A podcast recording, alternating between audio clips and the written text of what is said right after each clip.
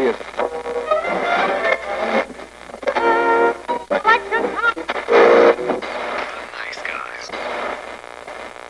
Всем привет, с вами подкаст «Славные парни». В предыдущих сериях Слава очень долго просил меня посмотреть «Рейд» и «Ночь идет за нами», и мы записали отдельный выпуск про эти два фильма. Но был еще один прецедент. Когда-то давным-давно... Ну как? Не, погоди, да, дайте с моей стороны вообще. Во-первых, рейд был, да, давно, ночь идет за нами, я его недавно посмотрел, и уже с новой силой это был как бы новый толчок, чтобы ты посмотрел рейд, ну, по моему мнению.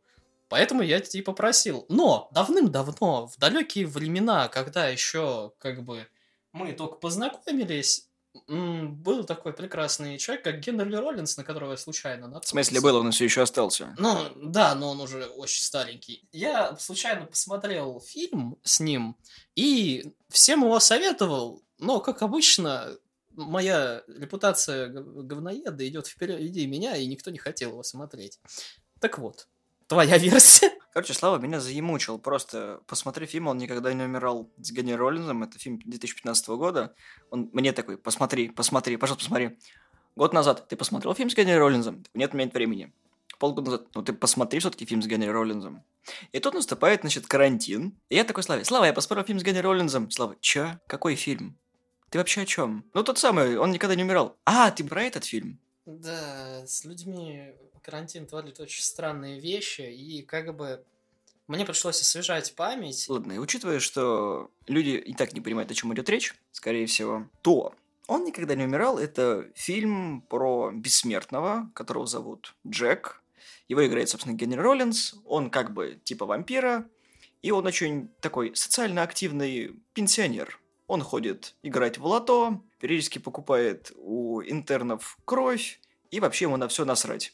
То есть у него такая пенсионерская развлекательная жизнь. Он ничего не делает. Он ходит в одну и ту же кафешку, ест. Да, он зожник, он не употребляет мясо, он не пьет алкоголь, не занимается сексом. Короче, он полная противоположность Генри Роллинза. И в один прекрасный момент он узнает, что у него есть дочь, которой 19. И, короче, жизнь у него идет через жопу. С этого момента. Ну, вообще с этим фильмом очень много всяких странностей связано. То, что, к примеру, я нигде не нашел бюджет. То есть бюджет и сборы кинотеатра. Я нашел сборы только на DVD, который, ну, просто смехотворно, там 31 тысяча и там 800 баксов. На сборы по кинотеатрам и сам бюджет я вообще нигде не нашел. Очень какой-то странный такая фигня. Сам фильм, кстати, писался именно под Роллинза. То есть ему под- очень, очень так скромненько предложили этот фильм. Сказали, ну, типа, он такой, блин, вообще огонь, я хочу, хочу. А, типа, кто еще рассматривается? Они такие, ну, типа, мы вообще под тебя писали. Он такой, а, да, да, да, клево, клево, Спа- спасибо за комплимент, но под кого действительно писалось? Под тебя, братан, там даже как он выглядит, мы изначально вот под тебя думали. Он такой, нифига себе. Ну, в общем, он никогда не умирал. Это фильм, который изначально в своей концовке подразумевает сиквел. Но сиквела не вышло. Потому что это би-муви с Генри Роллинзом, который непонятно вообще что это. Триллер, боевик, комедия, потому что он местами забавный, местами страшный, местами боевик, где Генри Роллинз такой достаточно сомнительный персонаж, он даже не антигерой, он просто всех бьет и убивает. Но, несмотря на все это, тон у фильма достаточно мрачный, несмотря на всякие приколюхи. Как бы по поводу продолжения, там были прям гигантские планы у них, то есть а, ладно то, что там вторая часть э, был, был написан уже, то есть продолжение еще в 17-16 году. А, был написан сюжет под мини-сериал, ну и в итоге все слилось вот в это вот в 19 году. Она никогда не умирала, но такой себе, как бы, потому что и Роллинс, я так понял, пофиг уже было на проект. Потому что там как бы уже не та идея была, и как бы все забили. А зря. Да, фильм действительно хороший, в отличие от «Ночь придет за нами». Так, «Ночь придет за нами» клевый фильм. Что тебе не понравился, я не понимаю. Э, Иди в жопу. Аргумент. Конечно. Так вот, Джек это такой персонаж, как бы, как Роллинс объяснял, как он вообще к этой роли готовился. Он говорит, я просто вспомнил, что я ненавижу людей. Мне уже где-то 50 с хвостиком, короче. И я просто помножил это на несколько веков, и вот так вот я и играл этого персонажа. То, что он персонаж просто в- клинической депрессии, он экономит энергию на всем, то есть там все боевые сцены, как они сняты, он просто одними движениями всех вырубает, притом ленивыми, что пиздец, потому что как бы он еще лет 700 назад зна, ну, научился, к примеру, сворачивать шеи, и он просто это делает одним вот движением экономит максимальной энергии. Он старается с людьми не контактировать, потому что они напоминают ему о том, что он их жрет, и что как бы они его бесят, он их ненавидит. И поэтому он себе создал рутину, он ходит на бинго, он в одном и том же кафешке жрет, он спит по 15 часов.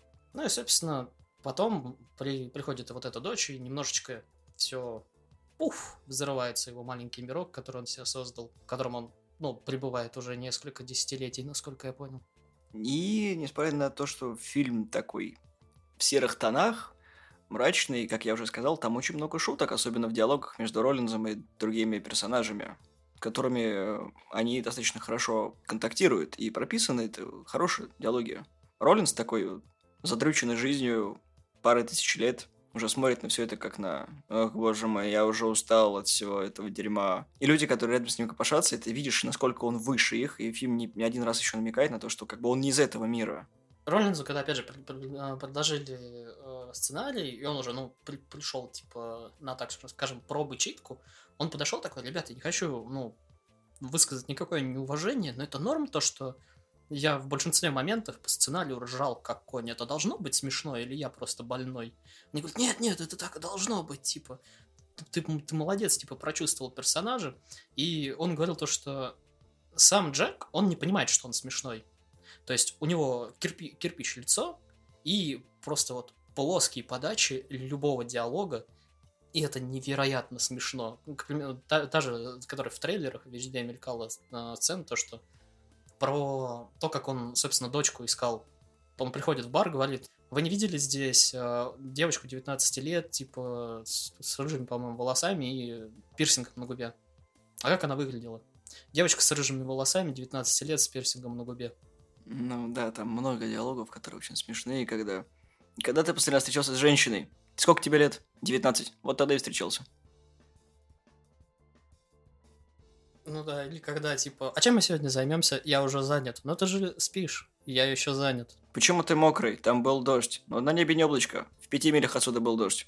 Фильм позиционируется как фильм ужасов, но я его так не позиционирую. Ну, скорее как хоррор себя позиционирует, но есть много актеров, которые никак не отображают своих персонажей, потому что они не понимают, что они должны делать на экране и как нужно взаимодействовать со зрителем. А Роллинс просто никакой, он такой, знаешь, это как Киану Римс помноженное на три человека.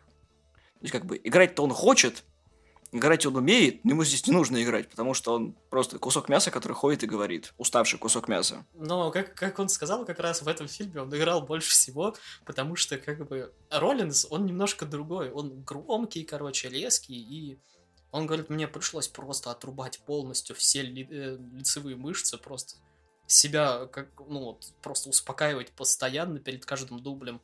И вот этот вот э, шутки и прочее приходилось, ну, именно выдавать физикой тела, то, что, ну, вот эта вот абсолютно плоская подача, ему нужно было именно вот, ну, своим присутствием выдавать юмор, а не, как он обычно, подачей голоса, либо еще что-то, потому что он очень хорошо управляет голосом, ну, потому что он как бы... Как же, конечно, там группа у него-то? Роллинс Бенд и вторая это... У Генри Роллинза группа называется Black Flag. Black Flag, да, и Роллинс Бенд у него. И плюс ко всему он еще некоторые так скажем, стендап-выступления, ну, от, из которых я его узнал. То есть мне, мне его группа, я послушал, не, то, не, не первая, не вторая мне не понравилась. Просто у него есть очень знаменитый бит, который, наверное, знают практически все, особенно музыканты, про то, что на сцене не бывает накладок. Генри Роллинс много в своих стендапах рассказывает про свою жизнь музыканта, и то, как он это все подает, в принципе, в реальной жизни не должно быть смешно, но так, как он это делает, это действительно забавно. Вот тот же самый случай, который Слава рассказал, когда на сцене все должно быть как надо. Это, ну, будучи музыкантом, вы поймете, что это не так забавно, а по факту после пережитых и пересказанных событий Роллинзом это клево. Роллинз еще внешне очень такой, ну, запоминающийся чувак. Можно, наверное, его описать то, что он похож на отца или старшего, прям очень старшего брата, чувака, который делал мокэп и озвучку из Star Wars Force Unleashed. Старкиллера, и потом уже в Days Gone вот этого вот э, байкера. Сэм Уитвер, актер. Как тебе вообще фильм? Мне фильм понравился. Несмотря на это, я ржал и даже пересказывал моменты, опять же, в лицах, потому что, ну, фильмов про вампиров до хрена, а учитывая, что это фильм, ну, достаточно свежий, и в то время как бы такие настроения в кино, тем более про вампиров, были неуместны. Потому что, ну, в 2015 году фильмов про вампиров уже как бы... Эти фильмы не интересовали, по сути, зрителя. И, как ты заметил, само кино-то и не называет Джека вампиром, оно называет его просто уставшим. А то, что он пьет кровь и жрет людей, ну, бывает. Ну, там вот это вот, э, бар... не барменша, а официантка, типа, ты что, вампир? Он такой... Не надо. А типа, а где клыки? Зачем? Да, и в фильме много моментов, когда вот он пытается с этим всем смириться, особенно когда он пытался получить по щам, когда он подходит просто на улице, теряет деньги, ему такие местные гопники, мужик, мужик, на, аккуратней будь. Идет, короче, к латиносам, Да, вот это пытается, вот. короче, от них отхватить, просто плечом толкает главного латиноса, он такой, прости, чувак, типа. Он такой, да твою мать, что за день такой? В общем, в оконцовке отвешивает пилюлей малолетней шпане. Да, как вот пулю достает из головы. Это сидит, типа, орет что-то. Ладно, что это?» Он говорит, ну, вообще-то это немножко больно. Я тут пулю из головы достаю. Почему ты ее достаешь из головы? Потому что если я ее не достану, она заживет, и у меня будет мигрень. Я дам тебе миллион долларов наличными. Просто помоги мне. Откуда тебе эти деньги? Ну, неважно. А это что, все, что у тебя есть? Не, если мне нужны будут деньги, я что-нибудь еще продам. Роллинс вообще безэмоционально выдает такие перлы, от которых, ну, ты просто в восторге остаешься. Потому что мало каких актеров могут просто с покерфейсом обо всем этом рассказывать. Особенно, когда он перечислял список своих профессий. Да, вот я как раз про это то, что... А, а чем ты вообще занимался? Да многим. А поподробнее? Ну, и в течение полторы минуты статичный кадр, как он перечисляет просто, кем он, сука, был. Просто полторы минуты стоит и вот... Ну, вот этим... Был немножко вот это. Вот этим капельку позанимался. Был некоторое время вот этим. Вот это делал. Но, как мне показалось, концовка немножко была слета. Вот. Ну да, ну, блин, там уже и бюджет к концу подходил, и в принципе, то есть там... Мне что казалось, что весь бюджет фильма это вот то, что Генри Роллинза в ящике лежит. Это еще несколько эффектов, ну вот как он там что-то жрет, либо у меня такое ощущение, что вот с пулей много ушло эффектов, да и в принципе на эффекты, как, когда он как раз кому-нибудь что-нибудь ломает. И Слав, в 2015 Спецэффекты. году у них раскладные Nokia. О каком бюджете идет речь? Ну, они же неубиваемые.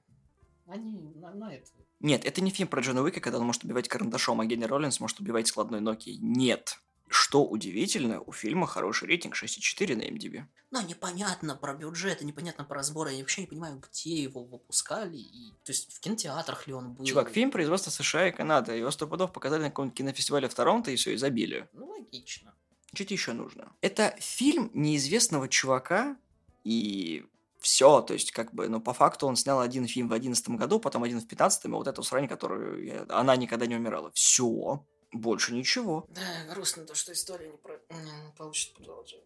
На самом деле, учитывая, что фильм находится сейчас на Netflix, да, Слава, он есть на Netflix, ты же, конечно, не догадался там его посмотреть. Так я туда заходил, она просила меня подписаться. На удивление, фильм оставляет после себя хорошее впечатление, и ты хочешь его посмотреть еще раз. И либо посоветовать его, блин, друзьям, либо знакомым. Но они, суки, говорят то, что да, конечно, и три года, сука, просто они хотят его 27 месяцев, отстань. смотреть. Что я посчитал? Когда у меня был еще твиттер, я его даже э, знакомым советовал.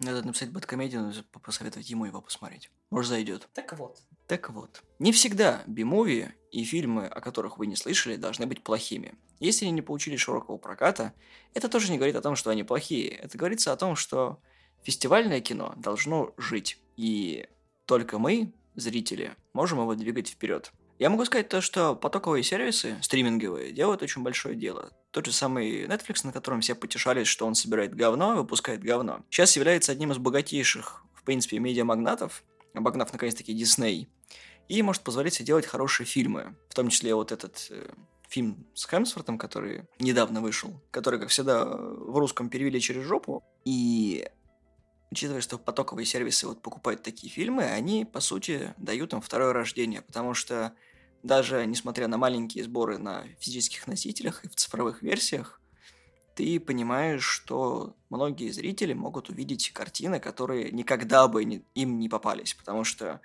искусственный интеллект подбирает в том же самом Netflix фильмы по тому, что ты интересуешься. И, возможно, гораздо больше людей может увидеть «Он никогда не умирал». И, возможно, это даст какой-нибудь толчок, чтобы было нормальное продолжение. Ну или хотя бы тот же самый какой-нибудь веб-сериал с Netflix. Или хотя бы на Ютубе. Ну, как бы, да, Эш против всех или, или что-то в этом роде. Э Эш и зловещие мертвецы, точнее. Тот же самый Бладшот, прости господи. Изначально же это был веб-сериал, то есть фильм-то не особо хотели экранизировать, и благодаря популярности веб-сериалу и приколюх с тем, что Вина Дизеля дорисовывали на персонажа Бладшота, вот компания, собственно, сняла фильм. Да, он, конечно же, не совсем про то, что хотелось бы, но прецедентик все-таки. Поэтому я надеюсь, что много хороших фильмов, которых похоронили из-за того, что они вышли не в то время, и они остались в тени других картин, ждет вторая жизнь, либо хороший ремейк или ребут, или хотя бы продолжение нормальное. Как бы не то, что в тени других фильмов, просто у людей нету бюджета, чтобы прорекламировать этот фильм. То есть у них они еле наскребли э, бюджет на сам фильм. И такое со многими хорошими фильмами бывает, то что бюджет еле-еле на фильм наскребли, и там на пару трейлеров. И все. И сколько бы люди не говорили про маркетинговые компании, то, что зачем столько денег тратить и потом, ну, проваливать фильмы. Блин, а иначе их никто не увидит, как вот, собственно, он никогда не умирал. То есть на него там я, я нигде не видел ни одного трейлера, я только случайно наткнулся. Я даже уже не помню где даже. В каком-то топе. Я могу поспорить с тобой, потому что Kickstarter в Америке очень многие фильмы заставляет подниматься. То есть, как бы никто не говорит, что вложенные средства нельзя также аккумулировать. Вот тебе яркий пример Кунг Фьюри, когда человек тоже на коленке снял. И многие фильмы, которые находятся в стадии, мы вам, короче, сейчас трейлер покажем, а потом доснимем, могут вполне себе получить гринлайт и выходить в тот же самый бесплатный прокат на Ютубе. Просто вопрос заключается в том, что ты хотел изначально сделать. Выпустить просто хороший фильм на большом экране, и там, чтобы он крутился, собирал гешефт. Либо просто сделать фильм и отдать, не знаю, тем самым, либо дань уважения, либо показать то, что тоже могем, такую же короткометражку. Я тебе говорю, что вот если из «Он никогда не умирал» сделать фильм короткометражный хотя бы в час, то он бы ничего не потерял. Ну, то есть вырезать некоторые моменты и, в принципе, норм. Смотри, одно дело Kickstarter, который люди сами рекламируют, и плюс ко всему там своя аудитория, которая скинула деньги, которая ожидает этот фильм. И когда Конфьюри вышел, э, как бы был трейлер в Стиме, по крайней мере. Точнее, весь фильм был в Стиме. Сам фильм разошелся уже. И люди, которые поддерживали на Кикстартере, тоже его рекламировали другим людям, знакомым. А этот фильм, он как бы просто из небытия пришел и в небытие ушел. Потому что даже когда, ну, собственно, опять же, генеральницы пришли с э, сценарием и прочее, то есть, ну, там, за 11 месяцев до съемок, они сказали, о, все, типа, прекрасно, ты, ну, на роль согласен, теперь можем выбивать бюджет, типа, ну, то, что ты привязан к фильму. Он такой, ахаха, типа, я не такая большая шишка, чтобы выдали бюджет. И они такие, да, ладно, там выдадут, скорее всего. И ни хрена не выдали, как бы, ну, выдали там пару кусочков. Но все равно грустненько. Те же самые неограненные драгоценности, которые всем понравились, это полная санина просто с э, Сэндлером. Меня очень это расстраивает, потому что, ну, блин, в принципе, продать идею Netflix не так уж и зазорно, я считаю.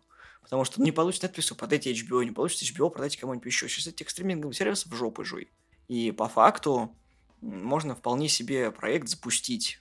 Да, если его даже закроют на первом сезоне, да хрен бы с ним, сериал был бы интересней. И, блин, вот посмотри внимательно – фильм 2015 года стилистически как в 90-х. То есть какой-то чувак кого-то месяц, пытается понять, э, как это, восходящую депрессию своей жизни, пережил кучу дерьма. Это вот такой, знаешь, вот типа Волчонка, Баффи, вот того, что было в нулевые.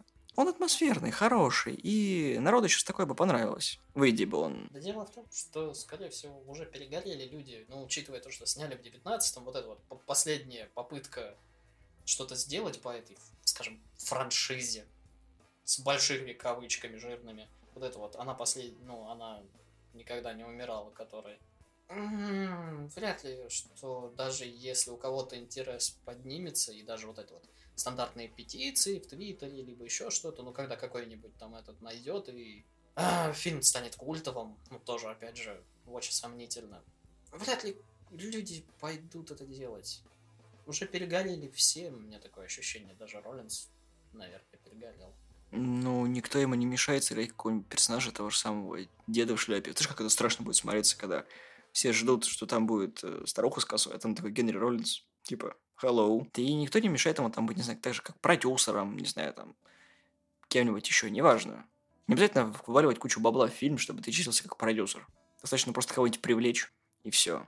Есть куча фильмов, которые с гигантским раздутым бюджетом, с очень крупным маркетингом, но по факту это санина просто. Мумию вспомни с Томом Крузом. Господи, такая хорошая идея. Даже начало фильма более-менее хорошее. Если выкинуть Тома Круза и остальную часть фильма, вот ничего получится. Ты не забывай, про что фильм, но я имею в виду гиммики фильма. Первое, это условный про вампиров, которые как бы фильмы про вампиров уже сколько мы не видели, и сколько они нахрен никому не нужны. И они прибыльными были только, ну, «Сумерки» за последние десятилетия. И второе, это... Не А люблю- другой мир что, нет? Ну, «Другой мир», он прибыльный был только первая часть. Ну, вторая еще чуть-чуть. Они все прибыльные. они- это как с Полом Андерсоном и Resident Evil. Давай не будем залезать туда. Первые два фильма еще были Нет, то, что тебе нравятся первые два фильма, а остальные не очень, не значит, что франшиза не прибыльная. Не суть, неважно, короче. Ты не забывай второй еще фактор, по которому фильм очень задоджил он его. Он очень грамотно это сделал. То, что нелюбимая тема американцев – это религия. То, что они там, ну, очень так поверхностно касаются, я бы даже сказал, всего лишь два раза этой темы. И никак ее не развивают, что хорошо, что фильму только идет на пользу. Но в сериале и в продолжение это придется затронуть, и это не коммерчески выгодно, по крайней мере, в Америке. Там много говенных фильмов, которые собирают кучу денег.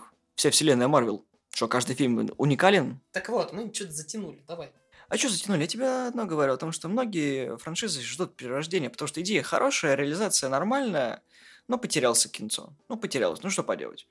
Никто не говорит о том, что кто-нибудь когда-нибудь лет через 10 не захочет сделать ребут. Ну, лет через 10 это да, но лет через 10 и Роллинс будет уже еще хуже. Господи, выглядеть. у нас что, нет э, актеров, которые своей харизмой вытягивают фильмы? Я тебя умоляю. Роллинс не очень актер, но харизматичный мужик. Как раз вот Сэм Уитнер смог бы сыграть на самом деле вот этого вот персонажа, потому что он, во-первых, на Роллинза чуть-чуть похож, а во-вторых, он, в принципе, нормальный актер, его единственное, ни на какие главные роли не берут, он какую-то хреноту обычно играет. Э, Ты, может, я не знаю, если смотрел «Мглу», смотрел? Да, смотрел. У меня даже на DVD есть. Помнишь, там был солдатик, которого убили?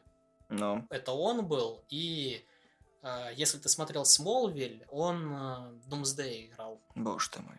ну, до трансформации, в смысле, когда он в, человек, в человека был. Иногда дядю Славу надо слушать, когда он советует хорошие фильмы. Поток говна, который ты смотришь, нужно не то что делить на два, делить на три, а сажать тебя рядом с собой и заставлять это все вместе смотреть. Я что, как будто что-то плохое советую, что ли? Все это хорошее только...